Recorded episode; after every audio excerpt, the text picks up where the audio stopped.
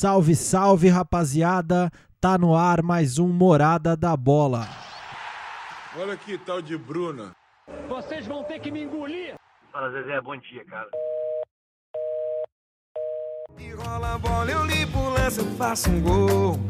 Eu limpo dois, eu limpo três, eu dou um show. Bola de meia, roladinha, eu vou que vou. É, sou brasileiro, o meu nome é gol.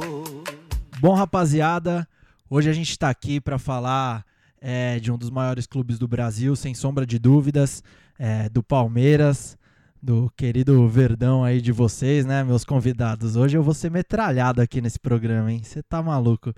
E, e para falar é, desse clube paulista aqui comigo, eu tenho primeiramente o meu amigo, meu parceiro que tá em quase todos os programas comigo aí, Felipe Afonso. Salve, Felps. Tudo bem, mano? Dá seus destaques aí do, do nosso programa do Verdão. Até que enfim saiu, hein, mano? Não, primeiro, antes de tudo, eu queria falar que eu acho ridículo um corintiano estar tá apresentando esse programa. Não era seu lugar de fala, Brunão. Eu pedi antes para ele para apresentar esse programa aqui, o cara não deixou. Mas, enfim, né? Vamos absurdo. tentar deixar ele falar o menos possível aqui, rapaziada. Estão Bom, é, tentando me derrubar já, logo no começo. Não, brincadeira. É feliz de estar aqui de novo. É, queria cumprimentar nossos companheiros aqui de, de programa hoje e todo mundo que está ouvindo a gente. Bom, meu segundo convidado é, é a estreia dele hoje aqui no, no podcast Morada da Bola. E ele que manja muito de Palmeiras. Ó, é um dos caras que eu conheço que mais manja aí do, do palestra. Vitor Fagarassi, mais conhecido como Faga. Salve, Faguinha, de boa, mano? Fala, meu amigo, tudo bem com vocês aí? É, muito feliz em, em poder participar do projeto de vocês. Já ouvi alguns episódios, tudo muito bonito e, e vamos falar de Palmeiras aí. Bora, bora. Meu terceiro convidado também tá comigo faz uma cota já. Já tem feito bastante polêmica aqui no, no nosso podcast. Fala bastante, viu? Vou falar pra vocês que esse fala. Edivaldo Teme, salve Edão, de boa, mano. Salve, Brunão. Hoje não é dia de você criticar, não, mano. Vai pisando mais leve, viu?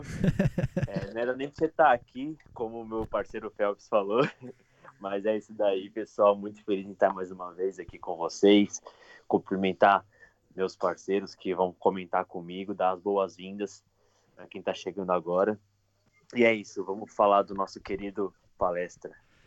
E o meu último convidado, mas não menos importante, é alguém que a, que a nação palestrina vai gostar bastante, hein? Só do nome já ele já vai ser adorado aqui nesse, nesse podcast. Lucas Lima, mais conhecido como Luqueta. Salve, Luquinhas, de boa, mano? E aí, rapaziada, de boa? Se não for cornetado igual o nosso camisa 20, já tá bom já, né? Beleza, boa noite aí, uma honra estar aqui, hein? Boa, Luqueta. Valeu, mano. Bom, rapaziada, para começar, é, explicando um pouco como vai ser esse nosso papo sobre o Verdão, a gente vai falar sobre o passado recente, mas vamos começar falando um pouquinho de 2015 para cá, é, que o Palmeiras começou a conquistar títulos importantes, começou a, a montar esse, esse cenário que a gente vê até os dias de hoje, um time com uma estrutura financeira boa, um time com um elenco aí recheado de jogadores bons também. É, eu queria perguntar primeiro aí pro Felps. Ô Felps, o Palmeiras conquistou. A gente vai falar bastante é, das coisas que acontecem atualmente, né? Do, do Luxemburgo, do Dudu, dessas coisas que, que aconteceram prin- principalmente aí no ano de 2020. Mas eu quero começar um pouco lá atrás. Em 16 e 18, o Palmeiras ganhou os brasileiros. E eu acreditava que podia acontecer uma hegemonia aí da, do palestra, porque tava pintando aí a Leila, tava vindo bastante dinheiro, tava vindo o estádio. Você acreditava nessa hegemonia também? Fala um pouco pra gente aí, comenta aí desses, desses títulos brasileiros mais recentes e sobre a- as campanhas dos títulos palmeirenses. Fala aí, Phelps. Então, Brunão, eu acredito que não só como você acreditava, como de um certo modo teve uma hegemonia, né?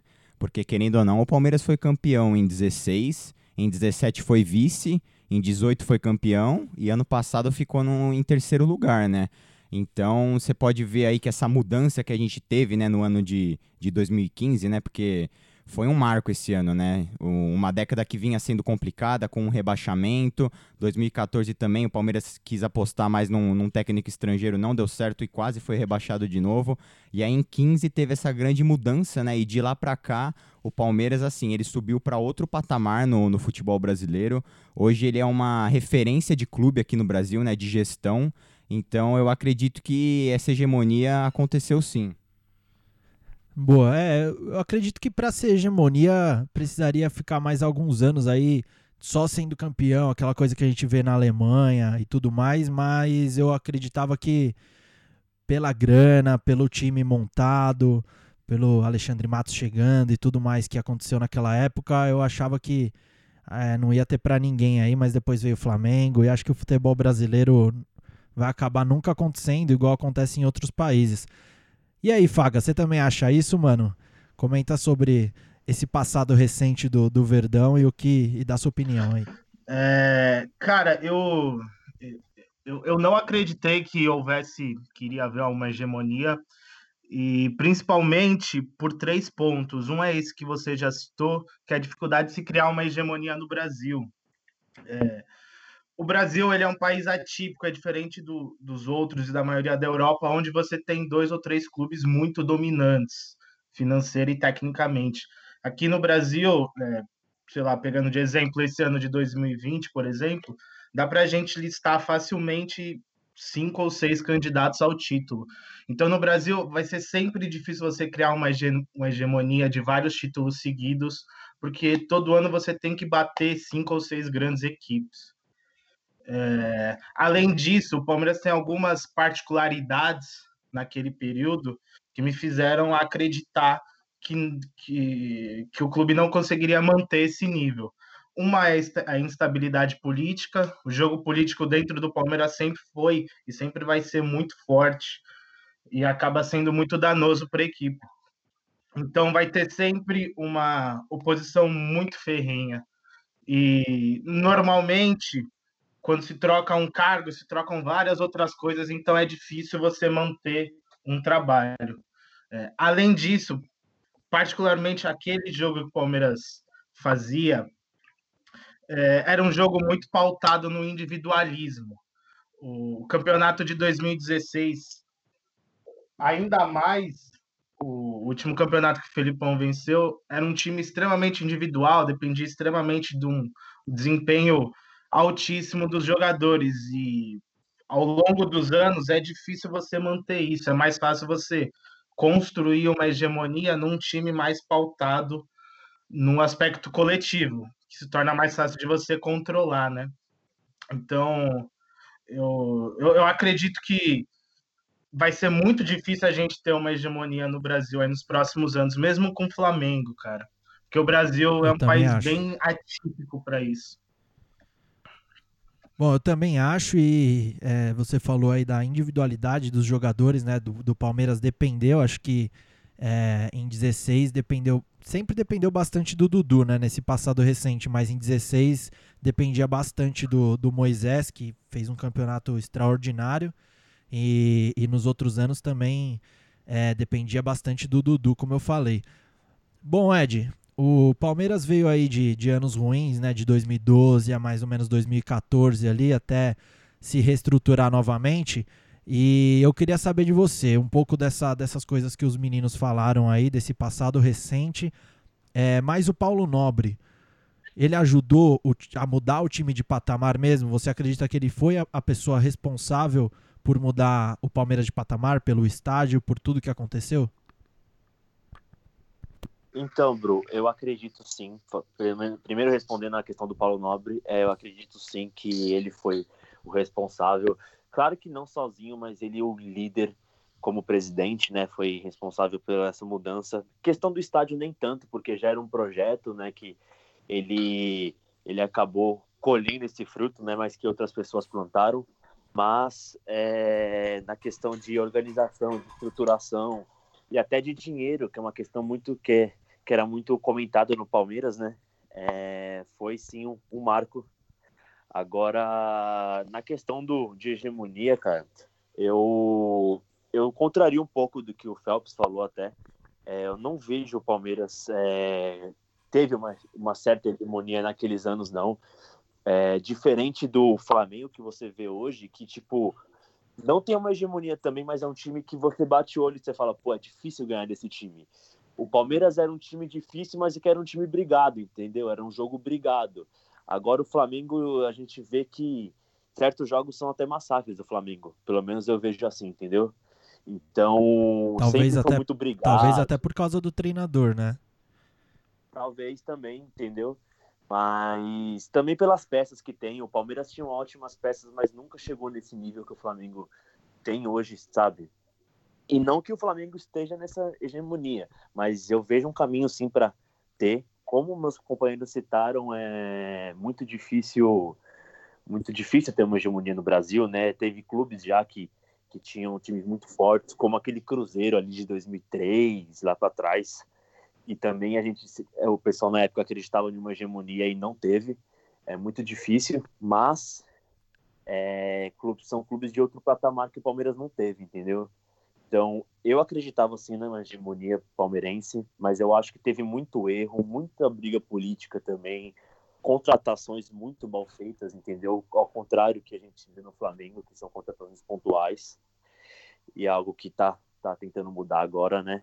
Mas eu acreditava assim, mas o Palmeiras errou muito, cara. Errou muito. E hoje eu vejo o Palmeiras bem abaixo do até do Flamengo.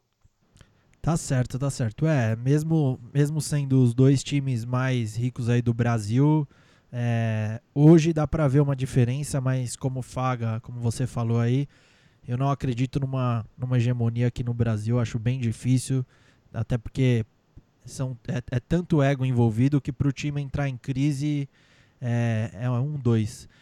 E Luqueta, eu quero saber de você um pouco de, dessas coisas aí que os meninos falaram sobre a hegemonia, sobre o Paulo Nobre. Quero saber sua opinião, mano. O que, que você acha? Então, Brunão, eu concordo aí com o que a maioria disse. Eu acho que é muito difícil uma hegemonia no Brasil, principalmente do, do time do Palmeiras que estava vindo se reerguendo, né? Por exemplo, na temporada, logo no começo da reestruturação, precisou contratar não sei quantos jogadores. E isso aí demanda um tempo, né, para você ter uma hegemonia, você impor seu estilo de jogo.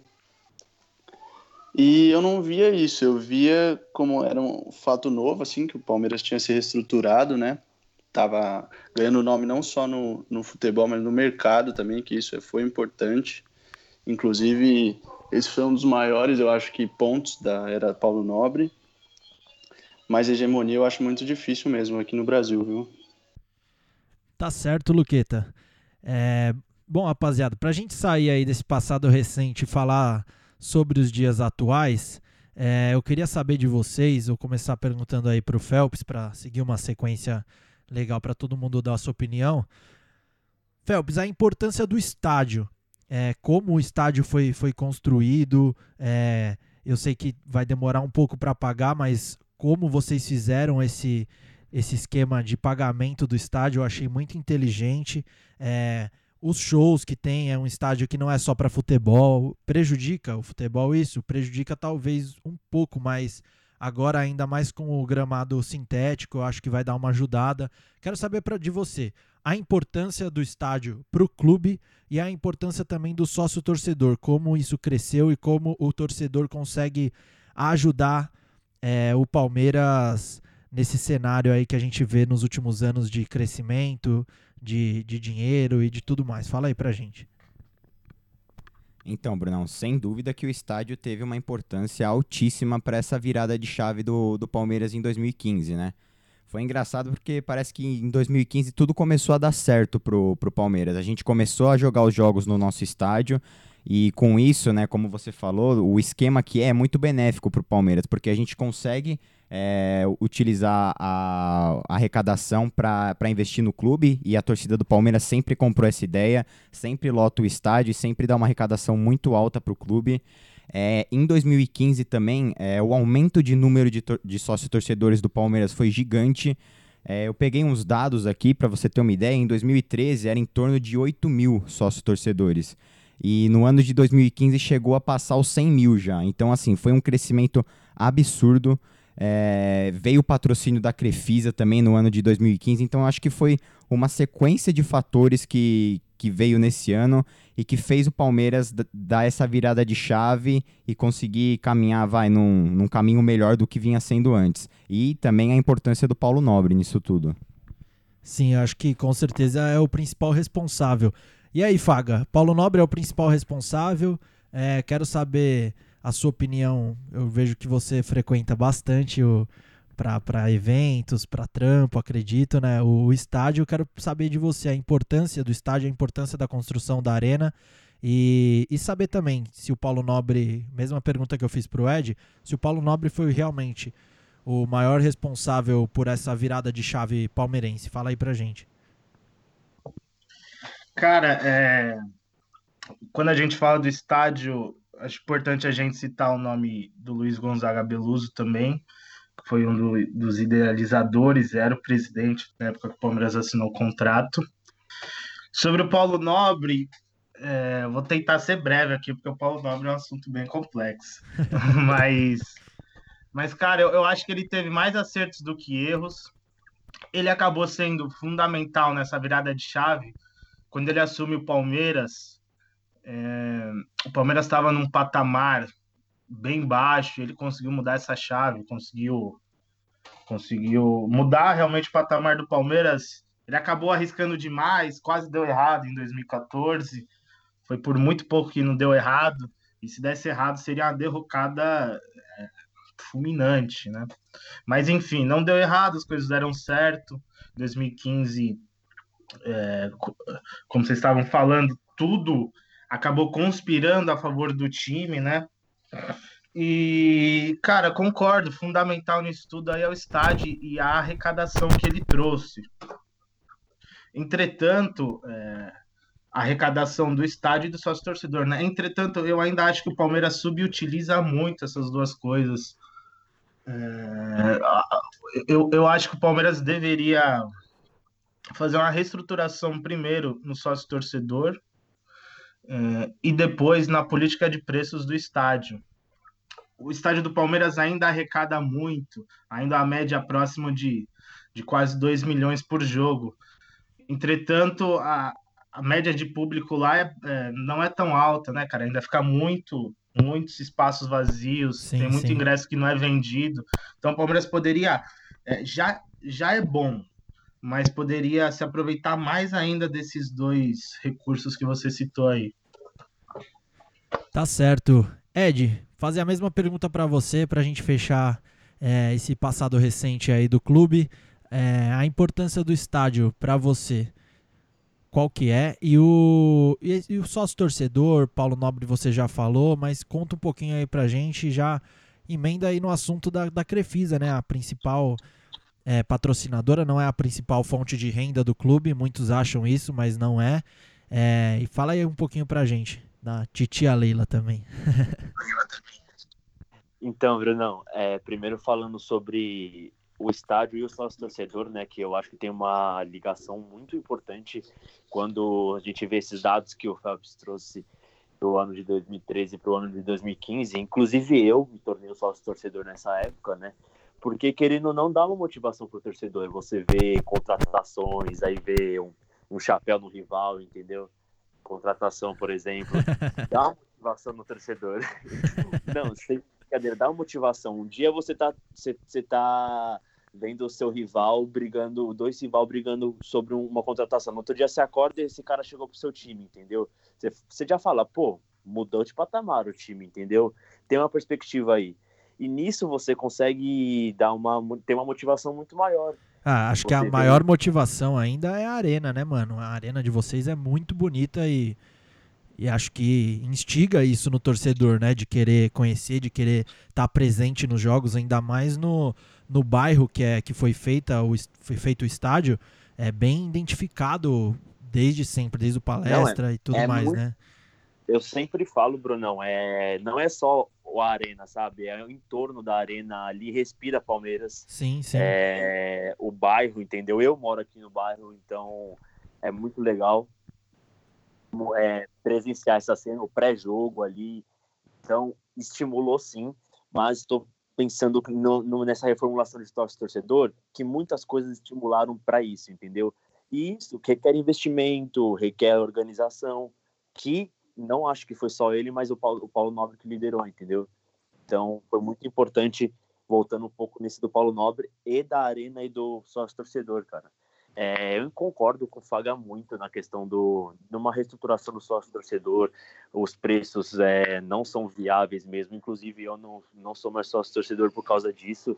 É, são muito inviáveis para a torcida palmeirense. É, a gente poderia ter uma reorganização, sendo que o estádio não é lotado todo jogo, entendeu? Então, é uma possibilidade que tem que ser muito revista.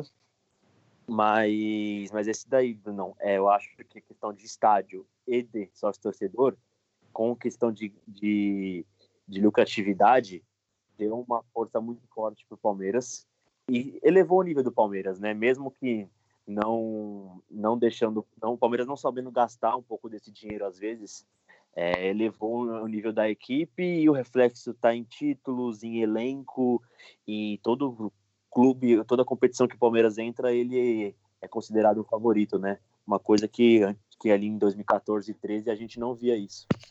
Sim, com certeza. É, é, mano, você tem que parar um pouco de comprar remédio para crescer o cabelo e voltar a ajudar o clube, né? tá puxado, você, tá puxado. O Faga só, só compra. Só tá com esse negócio de, de só torcedor aí, tá careca, mano. Que é caro o remédio, né? Fala pra ele. É caro, mano. É caro o remédio. É uma coisa ou outra, mano. Aí eu fico vendo o jogo aqui no sofazinho, de cabelo. Tá o certo. problema é que é caro e ainda não funciona, né? Isso que é o pior. A quarentena veio, hein, mano? A quarentena veio, tô cabeludo. Bom, rapaziada, tá certo. É, vou começar falando com o Luqueta aí do, do Palmeiras atual. E queria perguntar para ele, primeiro falando aí do técnico Vanderlei Luxemburgo. Luqueta, para você, é o nome certo para assumir nesse ano de 2020?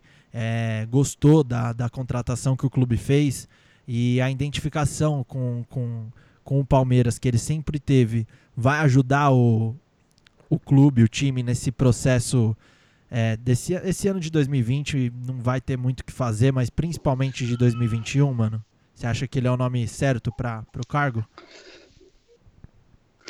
Então, aí que mora o problema, né? Para mim, eu acho que tinha que mudar um pouco, porque o conceito de jogo do Palmeiras era muito individualista, se você fosse ver.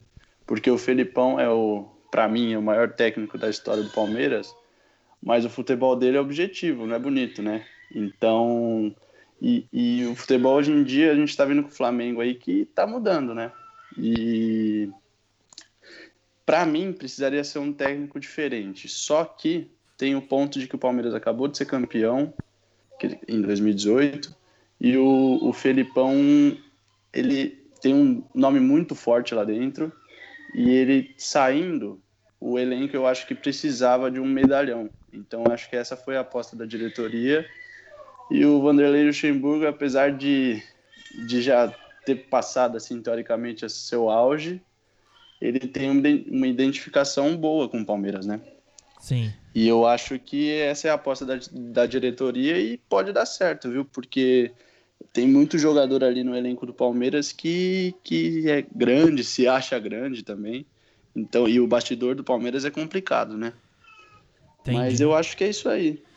Boa, então é, você acha que, tipo, teria que ter algo novo, algo, algum treinador que, que viesse para revolucionar o sistema de jogo, assim como o Thiago Nunes está tentando fazer no Corinthians, né? Não conseguiu até agora, mas é uma tentativa. E Puxado. do que do que um técnico com, com essa experiência, com essa identificação. Você prefere uma, uma renovação? Eu acho que sim, cara, mas ao mesmo tempo eu acho que talvez não era o momento ainda. Sim, E por causa desses ou não, jogadores. Exatamente. E, e o Palmeiras tinha, por exemplo, renovado o contrato de muito jogador, do Bruno Henrique, do Dudu. Então precisa de um cara para segurar a barra ali. E, mas, querendo ou não, o Vanderlei Luxemburgo já muda um pouco o conceito do jogo, né? Sim, sim. Comparado com o Felipão, mas eu acho que o futebol brasileiro, no geral, está precisando de técnicos novos, como o Thiago Nunes aí, o.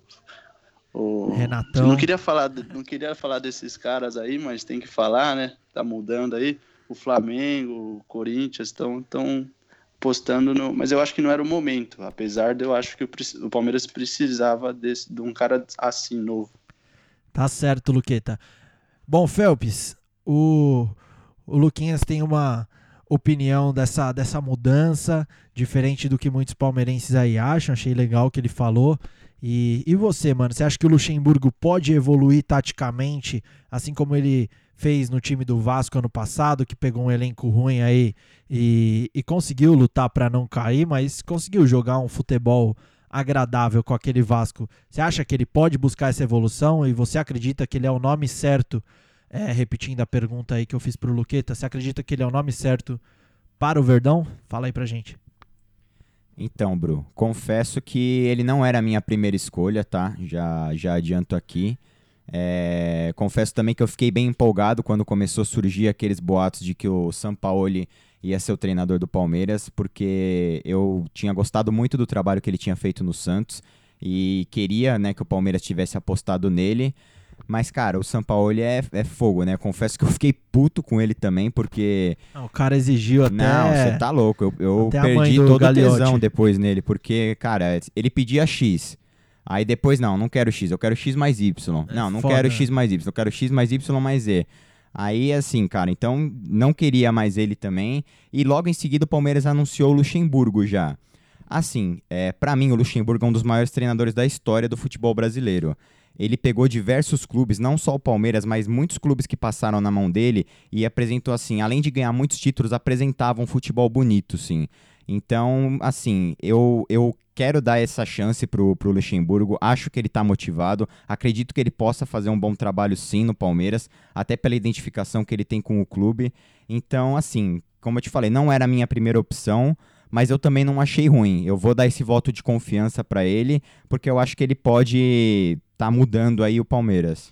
Tá certo. É, bom, eu queria fazer uma pergunta pro Faga e pro Ed, já emendem aí um no outro. É, falando um pouco do Luxemburgo e dessa postura que ele teve na principalmente esse ano sobre a base do Palmeiras, que ele subiu vários jogadores, passou o Felipe Melo para a zaga, ele, ele já começou o ano, tudo bem, a gente parou o futebol aí no, em março, por aí não deu para acompanhar muito, é, do trabalho dele, mas você já vê um Palmeiras diferente, algumas coisas que ele ainda está testando, é, que ele ainda não encontrou a forma certa. Faga, você acha que é o nome certo e, e fala um pouco dessa mudança de postura e, e das principais mudanças que o, que o Luxemburgo fez aí no, no elenco do Palmeiras em 2020, mano? Cara, é, eu acho assim, o Luxemburgo em si, o nome dele, acho muito bom, um dos maiores técnicos da história do, do futebol brasileiro, o maior detentor de títulos do Campeonato Brasileiro. Só que a minha maior crítica nessa história toda é que o Luxemburgo é um reflexo do, do hype que o Palmeiras continua seguindo, seguindo e seguindo. Quando trouxe o Felipão, era porque é, o Brasil o Brasil estava numa onda de, de técnicos mais experientes, técnicos com um jogo mais reativo. E aí, beleza, seguiu o hype. Aí depois, o hype era treinadores estrangeiros. O Palmeiras queria um treinador estrangeiro, queria, aí não conseguiu.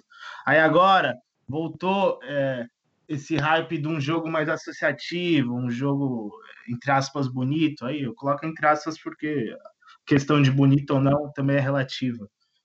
Mas aí é, o problema não é o Luxemburgo em si. O Luxemburgo é um bom técnico, apesar de eu achar de, que ele está num momento da carreira que não condiz com o momento do Palmeiras. Mas, enfim, o problema maior disso aí é a falta de, de plano a longo prazo. O Palmeiras não tem a filosofia de jogo a longo prazo, não tem um planejamento a longo prazo. O Luxemburgo ele veio como técnico, mas se se na volta do futebol o time não conseguir ganhar, o Palmeiras vai trocar de novo e vai ficar nesse ciclo infinito. Então, o problema maior disso tudo é essa falta de planejamento, cara. E você me perguntou também sobre a questão da base, né? Essas mudanças que ele fez. A base, eu acho que, que o uso da base no Palmeiras segue mais ou menos o mesmo paralelo. Também o Palmeiras abraçou a ideia de usar a base porque foi mais conveniente agora, entendeu? É, hoje o Maurício Gagliotti deu uma entrevista falando que para substituto do Dudu, o Palmeiras já tem a resposta na base. É, é mais a medida, medida que caiu no colo, não é o plano do Palmeiras, nunca foi o plano do Palmeiras usar a base. Sim. Então acho que o, o ponto principal disso tudo aí é sempre ter uma falta de plano e sempre ir seguindo a onda, né? Sem um planejamento. Então é complicado. É, é complicado que tudo dê certo sem um plano, né, mano? Sim, também acho. É, acho que é um problema do, da maioria dos clubes brasileiros, né? É, são as, os modismos. É moda técnico jovem, é moda é, cara da base, é moda é, estrangeiro e, e, a maioria dos clubes brasileiros cometem esse erro e às vezes algum acerta aí e vira um Marte aí na história. Bom, Edivaldo, fala um pouco da, pra gente do Luxemburgo e, e eu quero ouvir também a sua opinião dessas mudanças que ele colocou dentro do, do elenco palmeirense. Qual que você acredita a mais que vai dar certo? Falando um pouco da base aí que, que o Faga comentou também. Tem o Veron, que ele subiu, o Gabriel Menino, que é, é um volante, mas estava jogando na lateral direita. Tem aquele Wesley, que eu achei um bom jogador, o Patrick de Paula. Fala um pouco aí pra gente quem você acredita que possa evoluir junto com o Luxemburgo nesse esquema palmeirense.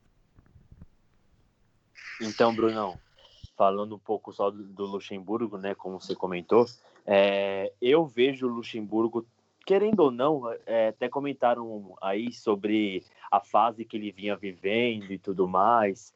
Então, querendo ou não, eu vejo, mesmo que um, é um técnico já antigo, de muitos títulos, uma conquista, uma nova aposta. Cara. Uma nova aposta porque ele não estava, mesmo trazendo resultados com o Vasco, ele não figura no, entre os maiores clubes brasileiros há alguns anos, né?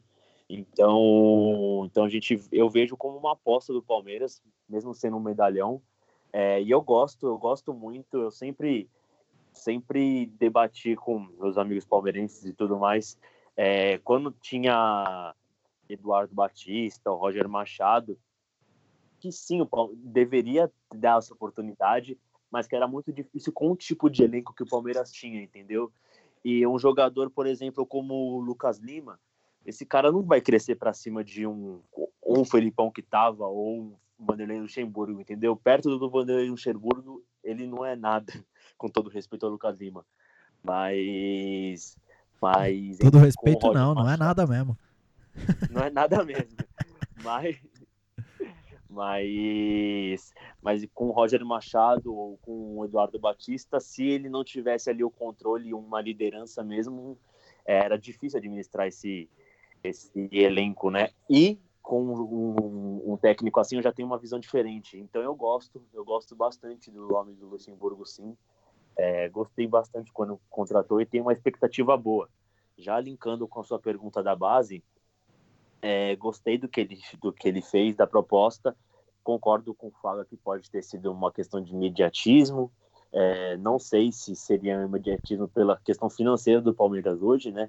Ou se seria também uma visão ou pedido do Luxemburgo mas eu gosto. O Palmeiras, você vê a base do Palmeiras conquistando títulos aí há muitos anos e nenhum moleque parecendo ou subindo, entendeu?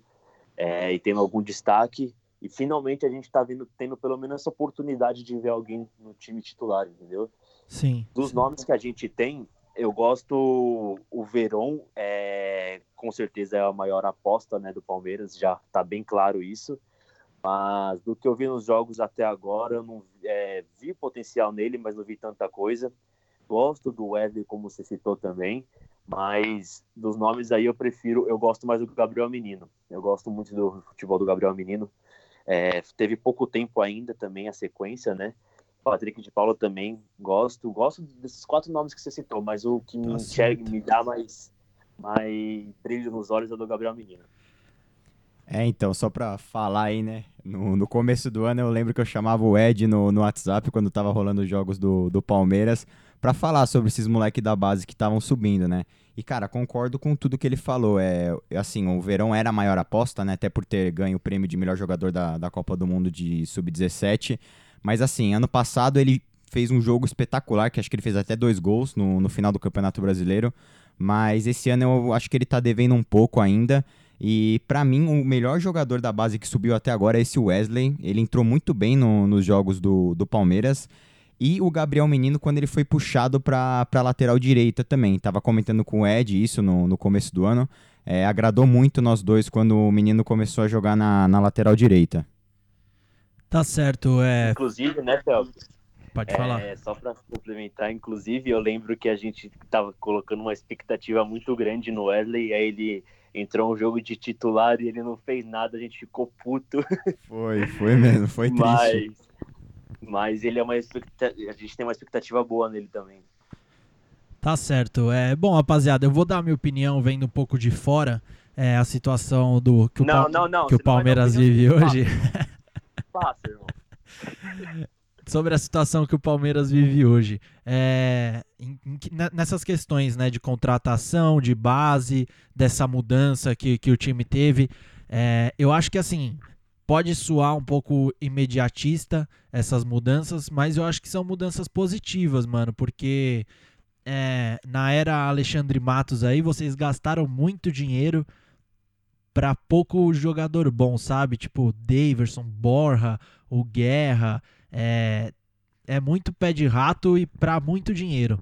Então, eu acho que essa postura de você investir na base, de você pegar um Gabriel Veron, um Gabriel Menino improvisado, um Patrick de Paula, é, ela é vantajosa para vocês. Eu, eu prefiro pelo menos um, um, um cara identificado.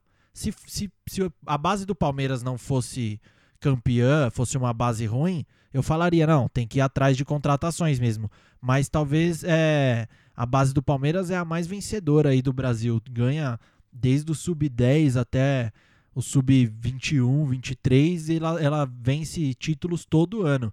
Então eu acho que é uma solução boa que o Palmeiras arrumou para para suprir essas, esses pés de rato que vocês contratam às vezes aí que não dá certo, vocês gastam dinheiro da porra. Bom, Luqueta, quero saber sua opinião aí é, nesses critérios de, de contratações, né? Primeiro, sobre isso que eu falei. E também, mano, para mudar um pouco de assunto, sobre a saída do Dudu. É, não vamos entrar no mérito aqui de, do que ele fez, que ele está respondendo judicialmente. É, a gente repudia é, qualquer tipo de agressão, principalmente contra a mulher. Mas falando dentro de campo, qual é a falta que o Dudu vai fazer e qual é a importância, a dependência desse jogador no time, no, no atual elenco? Fala pra gente, Luqueta. Eu só queria fazer um comentário aqui que o Phelps estava cornetando um moleque de 17 anos, que o Verón não estava rendendo esse ano aqui, pô.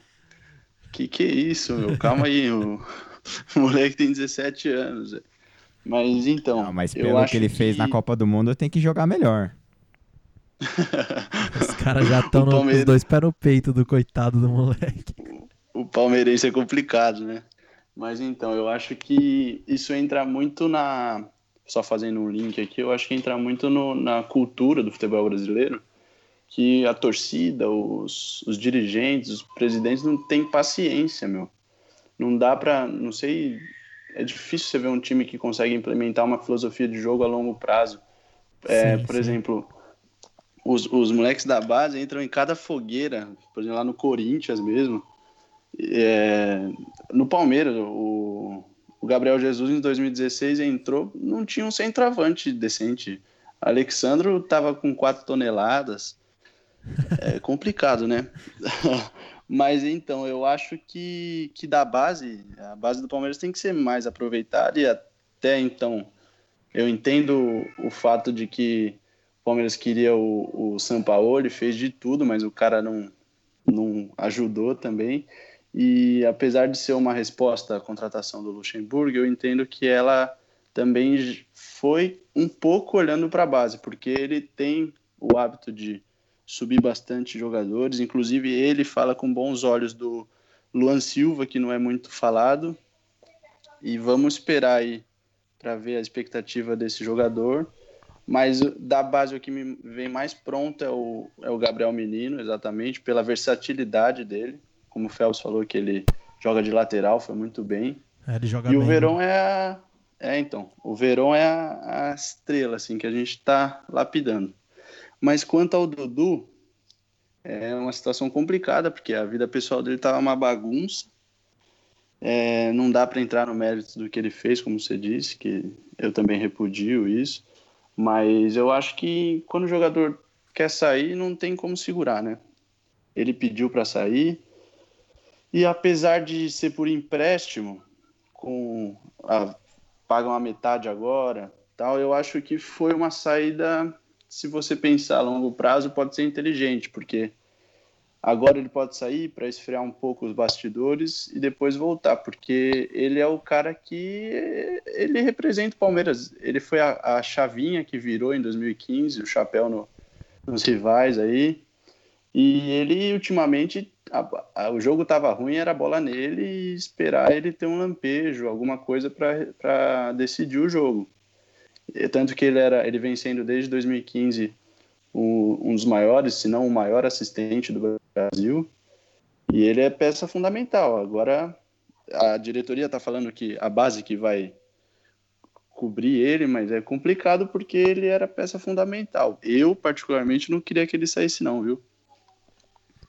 É, Só um comentário é aqui. complicado. né? É, lembrando que você falou aí que era um, jogava, era muito isso de jogar pro Dudu e ver se tinha um lampejo dele. E muitas vezes, né, vinha esse lampejo e acaba, acabava salvando o jogo do Palmeiras. Exatamente. É, É, Vários jogos, né? É com... E o futebol brasileiro é muito na individu- individualidade. Se não sai nem com o Dudu, imagina sem ele, né? Sim, com certeza. É, Faga, quero saber também sua opinião sobre o, sobre o Dudu, sobre a saída dele e o buraco que ele vai deixar aí no elenco palmeirense. Fala pra gente, mano. Cara, é, eu concordo com os amigos aí, acho que a maioria da torcida também pensa assim. é, a gente fica muito triste do Dudu sair, porque Dudu, nesses anos, além da referência técnica, era uma referência para a torcida, né? Era, uma referência passional para a torcida. Então, nos dois campos, é uma perda muito grande. O Palmeiras acabou ficando numa sinuca de bico nessa situação, porque em duas temporadas seguidas o Dudu queria sair, o Palmeiras tinha proposta e acabou negociando com ele. É, eu- o Gagliotti acabava negociando, aumentou o salário, prometeu que vendia ele na próxima janela. Aí na próxima janela ele chegou e negociou de novo, até que agora as coisas culminaram, teve esse problema extra-campo dele. E o Palmeiras, coincidentemente, recebeu exatamente o valor da proposta que o Gagliotti tinha combinado com o Dudu. Ele tinha combinado que se chegasse alguma proposta de 13 milhões, ele venderia o Dudu e aí não teve como segurar. O Palmeiras acabou ficando numa sinuca de bico. Agora, é muito complicado porque o Dudu, nesses, em todos esses anos aí de Palmeiras, exceção ao primeiro ano, vai que foi um ano mais complicado para ele, mas em todos os outros, o Dudu sempre foi o sistema ofensivo inteiro do Palmeiras. Na temporada passada, ele foi o líder do time em gols e em assistências no brasileiro. Então, o peso é muito grande. É muito grande. Talvez essa saída do Dudu sirva para o Palmeiras passar por uma reestruturação ofensiva. Como vocês bem citaram aí, é, por, por ele ter tanta importância no time, muitas vezes as jogadas eram sempre concentradas nele, sempre concentradas nesse individualismo. Então talvez a saída dele sirva para o Palmeiras se desvencilhar disso e, conseguir construir um time mais coletivo, né, cara? Já que você não tem uma referência técnica tão dominante, você pode apostar num time mais coletivo. Isso talvez paradoxalmente acabe sendo vantajoso para o Palmeiras a um longo período. Tá certo, Faguinha. É, também acho, concordo com você, mano. E queria fazer a mesma pergunta do Dudu pro Ed e já linkar em outra, em outra pergunta, e quem quiser, como a gente está excedendo o tempo aí, quem quiser responder, quem tiver uma opinião divergente sobre a segunda pergunta, pode interromper aí e, e falar linkado no Edivaldo. Bom, Ed, primeira coisa, a falta que o Dudu vai fazer no time. E a segunda coisa que eu queria perguntar para todos vocês, né? Mas vou começar por você. É, o Palmeiras era bem carente de um camisa 9 nesses últimos tempos aí. Tentou o Borja, aí veio o Daverson, era, são nomes que a torcida não curtia muito e criticavam bastante. É, e agora, esse ano, chegou o Luiz Adriano, esse ano não, perdão, no, no ano passado ainda, é, chegou o Luiz Adriano e parece que agrada os torcedores. Eu quero saber a sua opinião sobre esse camisa 9, se é ele que chegou para resolver os, os problemas ali de, da falta de gols do, do clube. E sobre o Dudu, fala aí pra gente. Então, Brunão, primeiro sobre o Dudu, é, eu acho que vai fazer uma falta gigantesca. Ele era a referência do, do clube. Eu fico muito triste é, com a saída dele em especial porque um jogador do nível do Dudu não pode sair para a Arábia como um empréstimo. Eu não acho, mesmo, pela idade dele, não pode, cara. É... Mas também tem o lado de que o Palmeiras tinha um acordo que com esse valor é ele ia negociar o Dudu, que o jogador queria ir, né? E isso daí não, não dá para para negociar, porque se o cara quer ir, é melhor deixar ele ir do que do que ficar segurando aqui e também ter uma certa má vontade, como a gente já viu do próprio Dudu, né? É, então, eu acho que o Palmeiras fez certo. Fico muito triste. Como a gente viu, é, ele vai por empréstimo, mas se ele jogar metade do que ele jogou no Palmeiras lá, eu acho que os caras compram ele fácil. Fácil no futebol da Arábia. Então, eu acho muito difícil ele voltar para o Palmeiras. É, um empréstimo com viés de compra, né? É, com viés de compra e com a bola que ele joga na Arábia, eu acho muito difícil, entendeu? Acho que eles comprariam até o Daverson, viu? Se ele jogasse lá, viu? Ah, então já manda de brinde. já manda de brinde. é, que, é que, na verdade, a, a, o mecanismo do, do empréstimo é só um mecanismo para você burlar o fair play. Porque a outra parte da compra entra na receita do ano que vem. Então a chance dele não ser comprado é, é zero. É zero, praticamente zero. Então eu acho muito difícil e eu fico muito triste. Eu não sei se eu, hoje jogar uma responsabilidade para algum moleque da base de cobrir o Dudu é muito difícil, entendeu? Eu sou a favor do Palmeiras ir no mercado, contratar alguém, usar esse dinheiro mesmo, entendeu? Tá com é, o Rony lá, pô. Feito. Oi? Tem o Rony lá, o Gustavo Scarpa, o William. Precisa contratar mais ninguém, eu não. não vejo cara. no mesmo nível. Eu não vejo no mesmo nível, Bruno. Eu não vejo. Pode ser que me surpreenda, mas eu não vejo nesse nível. Eu vejo que o Palmeiras, no patamar que o Palmeiras está, precisa de um jogador é, do, do, nível do Dudu para cima em alguma posição que puxe a responsabilidade, que seja a estrela do time. É, a gente viu aí é, alguns noticiários falando que o Palmeiras tem interesse no Cebolinha. Eu acho muito difícil o Cebolinha sair para algum clube do próprio Brasil, mas eu, eu vejo que é um dos poucos nomes que superiria o Dudu. Eu gosto então... do PP, viu, mano? Eu, é, principalmente na seleção pré-olímpica e, e, no Grêmio, eu acho que ele, ele tem muito futuro, esse jogador. Gosto também, gosto também, mas é aquilo, Bru, são apostas. E eu vejo que o Palmeiras no nível que tá para cumprir o Dudu não teria que ser uma aposta, entendeu? Teria que ser alguém que já era realidade. Posso queimar minha língua, mas hoje eu vejo assim. É, então a questão do Dudu, é, eu fico muito triste, mas não tinha o que fazer. Já da questão do Luiz Adriano, é, gosto do Luiz Adriano, acho um bom jogador, mas não para a camisa 9 do Palmeiras. A camisa 9 do Palmeiras tem que ser alguém que chegue e resolva o jogo, entendeu? Que faça o faça mesmo a diferença, que marque o gol quando o time estiver precisando. E eu não vejo o Luiz Adriano assim felizmente, acho um ótimo jogador para elenco, para compor elenco, um banco. Hoje é o melhor que a gente tem disparado, mas ainda acho que o Palmeiras precisa de um camisa 9 melhor que ele. Bom, é, eu vou discordar aí do Ed nos dois pontos que ele falou. É, Animal, bolha. eu, eu sigo um pouco mais a linha de raciocínio do Faga também. Quando o Ed diz que a gente precisa buscar alguém para ser a estrela do time, é, com a saída do Dudu, né? Eu acho que isso é um problema, cara, porque a gente sempre jogou essa responsabilidade no Dudu. Ele nunca se escondeu do jogo, a gente não pode falar isso. Mas assim, cara, não é todo dia que o cara tá no, no dia dele, né? Tem dia que o cara não tá bem.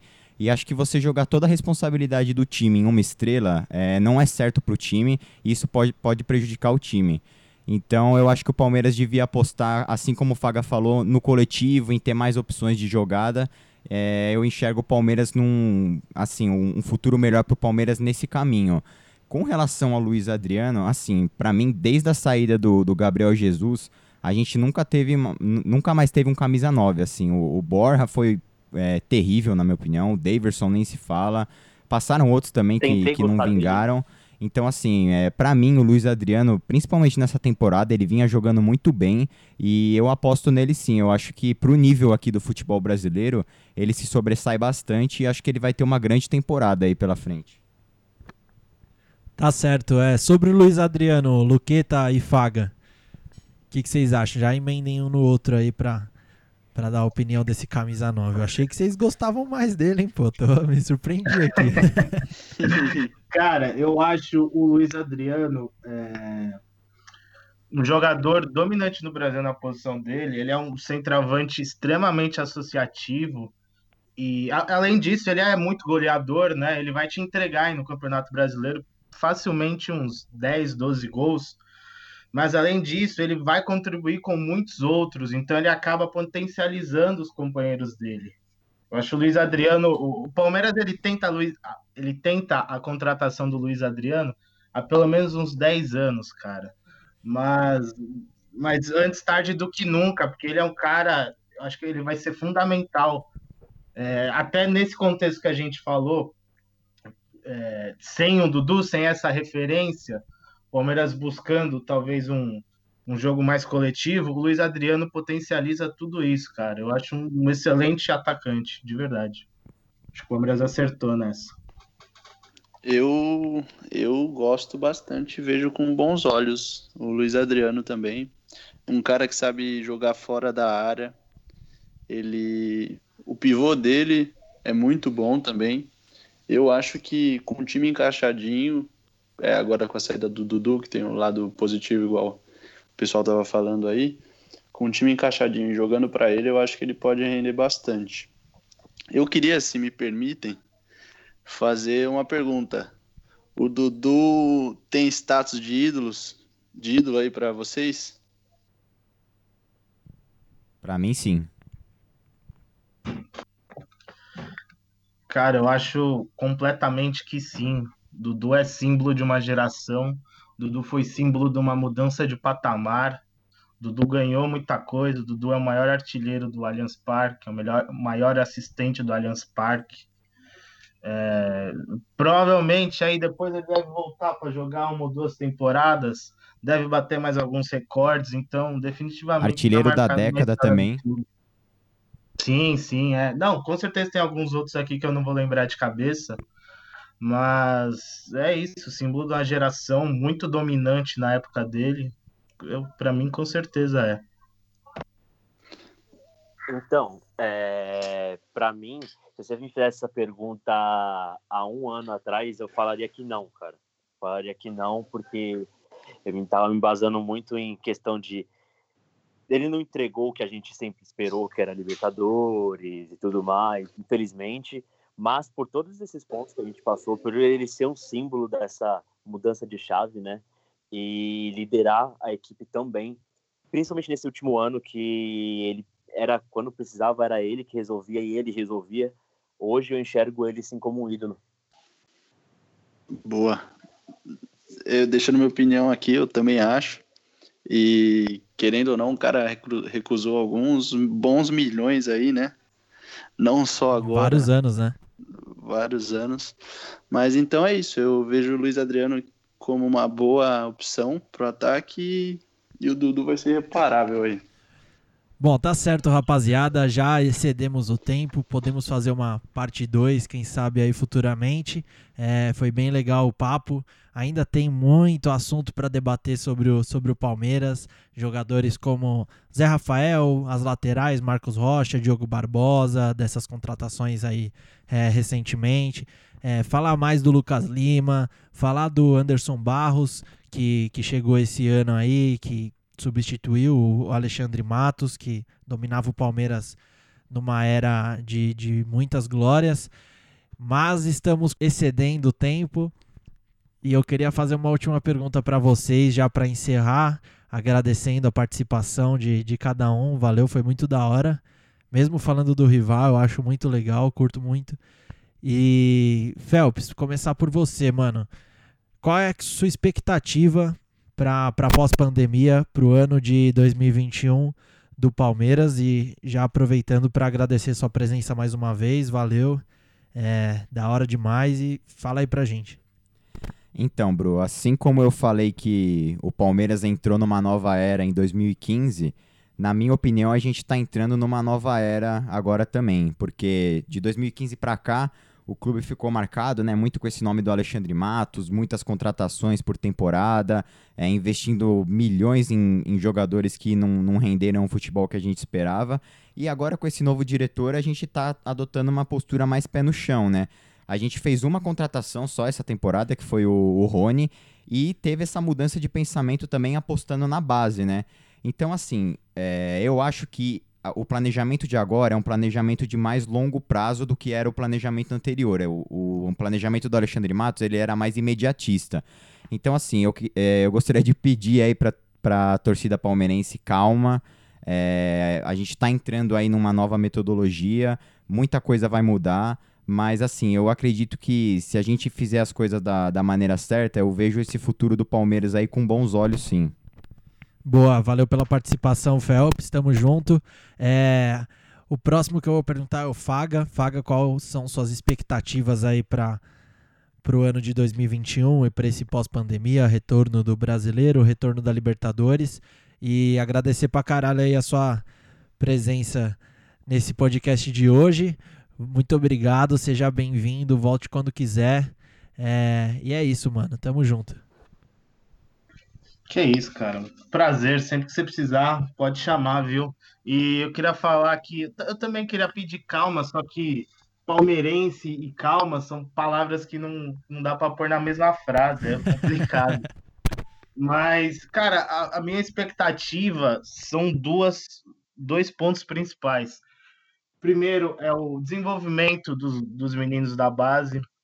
O Palmeiras atualmente tem nove meninos vindos da base e muitos deles com potencial muito grande. Só que precisa ter um contexto para que eles possam acontecer. Então, a expectativa é que o Palmeiras consiga criar esse contexto para os meninos já broxarem, desabrocharem, desculpa. É, o Gabriel Verão sempre foi muito dominante na categoria dele. então, então é, é, normalmente ele vai jogar muito bem também no profissional. E uma outra coisa que eu espero que eu acho que provavelmente vai acontecer aí, que o Palmeiras acabe valorizando mais os outros talentos da equipe. Com essa saída do Dudu, igual os meninos falaram aí, talvez isso, isso aconteça da forma mais natural. Palmeiras, todos esses anos aí, dá para a gente fazer um podcast só sobre isso, sobre talentos mal aproveitados aí no clube. Opa. Talvez agora talvez agora seja a hora de reaproveitar melhor eles, né, cara? Um, você ter caras como o Lucas Lima e o, e o Scarpa no clube, você não conseguir tirar o mesmo nível de atuação deles, tem alguma coisa errada aí, né? Eu espero que isso, que isso mude com depois da saída do Dudu. Vamos ver, vamos ver, cara. Mas é isso, sempre que precisar, tamo aí. É nóis. Ô, oh, é nóis, Faguinha. Tamo junto, mano. É... Bom, Edivaldo, Queria fazer a mesma pergunta aí para você sobre a expectativa e já linkar falando de expectativa, né? Ano que vem vocês têm eleição para presidente e muito provavelmente a a titia Leila, a dona da Crefisa aí vai vai ser eleita. Eu queria saber a, a sua opinião, a sua expectativa para o ano de 2021 e para esse pós-pandemia. Fala aí. Então, Brunão, primeiro agradecer também a oportunidade de estar aqui mais uma vez com você, né, com meus companheiros. Opa, um esqueci de te pouquinho de- agradecer. Muito obrigado, mano. Valeu Nada. pela participação. Você tá, você tá ligado que você, você vem toda semana, você já encheu Não, o saco Eu do público sabia, aí. eu sabia, eu, acabei- eu nem, eu nem percebi que você não agradeceu. Mas enfim, agradecer meus companheiros, muito legal ficar falando sobre nossa palestra, nossos ouvintes. É, eu tenho uma expectativa boa, cara. É, confesso que eu tô um pouco ansioso, como o Phelps falou ali, que é uma mudança de chave, e ali em 2015 também que a gente contratava bastante, a gente não sabia o que ia render, né, ali aqueles, mas a gente tinha uma expectativa legal. Agora também com essa mudança, mais pé no chão nas contratações, uma visão longo, de longo prazo, com dando espaço para os meninos, com o técnico que é o Luxemburgo, que, que tem a fama de, de é, admi- administrar bem esses meninos, entendeu? De fazer esse link com a base bem legal. Então eu tenho essa expectativa muito boa. É, vamos ver o que, que vai dar, né? A torcida palmeirense é insuportável, né? A gente sabe, como meus parceiros falaram, mas tenta ter um pouquinho de calma aí, pessoal. Isso serve para mim também. Pra mim E- também, já cornetei o Verão aqui, Luqueta tinha razão. A gente corneta e nem percebe, cara, vai ver depois, né? É foda. E não foi uma vez só não, viu? Vou olhar. Mas, e falando um pouco sobre a, a tia Leila, é, eu acho que é um patrocínio muito importante para o Palmeiras, assim, não tem nem dúvidas que, que ela ajudou muito nessa questão, que ela é uma palmeirense fanática, que ela tá ali para contribuir, mas eu não vejo com bons, com bons olhos ela como presidente, viu, cara? Eu não vejo. É, eu acho que ela tem que ficar ali no posto que ela está. É, não sei se meus parceiros vão me cornetar depois, como veio a corneta do Luiz Adriano, mas. mas também, se o Luiz Adriano fazer gol, também estamos comemorando tranquilo, viu, rapaziada? Mas falando sobre a tia Leila, eu não gosto desse nome como presidente, mas como patrocinadora, no cantinho dela tá excelente. Boa. É perigoso você ter uma pessoa com tanto poder concentrado, né, mano? Isso, e além disso, meu medo é, é algumas pessoas achar que, e ela queria achar que é maior que o Palmeiras, sabe? E ninguém é maior que o Palmeiras nunca. É complicado, mano, é complicado. Bom, Edivaldo, muito obrigado de novo. Já eu tô te ouvindo mais que minha namorada ultimamente. Mas valeu, Tá ouvindo? mas valeu pela Mas valeu pela que participação. E o último, Luqueta, sua estreia, muito obrigado. Assim como eu falei pro Faga, volte quando quiser, mano. Tá super convidado. Mandou muito bem, valeu mesmo. E, e é isso, mano. Falar um pouco das suas expectativas aí pro, pro time do Palmeiras nesse pós-pandemia. E a gente tava conversando em off, né? Eu já sei sua opinião, mas fala pra rapaziada aí da, da Titia Leila assumir esse clube, como os meninos falaram aí. Então, Brunão, primeiro eu queria agradecer a oportunidade, dizer que se senti honrado pelo convite aí. Ô, Muito é legal mano. o programa. E eu queria, queria também falar igual o Paulo Nobre, né? Palmeirense, calma, tranquilidade. Apesar de uma coisa é falar e outra coisa é, é na hora do jogo, né? Um Daverson em campo, mas vamos aí. É, eu vejo com bons olhos também, porque o Palmeiras, o time do Palmeiras é uma opinião minha. Eu acho que ele é um pouquinho supervalorizado. Os- o elenco é bom, tal, mas eu acho que não sei, não vejo da liga um pouco assim, porque tem muitos bons nomes e eles sabem jogar futebol, mas não sei. Espero que eu esteja errado, que eu cale minha boca aqui. Mas, mas apesar disso, eu ainda vejo que o Palmeiras está à frente de muitos times no Brasil e vai estar brigando. Se vai ganhar, eu não sei, mas que vai estar brigando, vai. E quanto à tia Leila aí, é uma situação complicada, né? Porque o dinheiro dela eu já me questiono também, né? Agora, com ela no, à frente do Palmeiras, tomara que não, não role um conflito de interesses aí, porque eu acho que não vai ter jeito. Acho que ela já tá ganhando todo mundo ali nos bastidores. E infelizmente ela, infelizmente porque eu acho que ela devia seguir como papel dela como patrocinadora, que também foi influente desde 2015, que foi importante. Mas eu acho que ela vai não só se eleger como e candidatar e ganhar, eu acho, porque ela tá fazendo tudo certinho lá por trás, mas é isso aí então. Valeu, rapaziada, tamo junto, hein?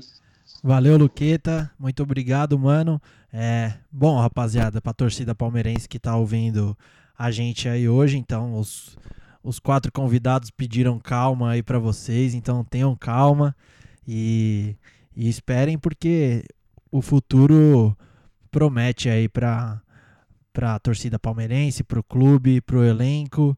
E gostaria de agradecer de novo aí a participação dos, dos meus convidados, muito obrigado mesmo, voltem sempre.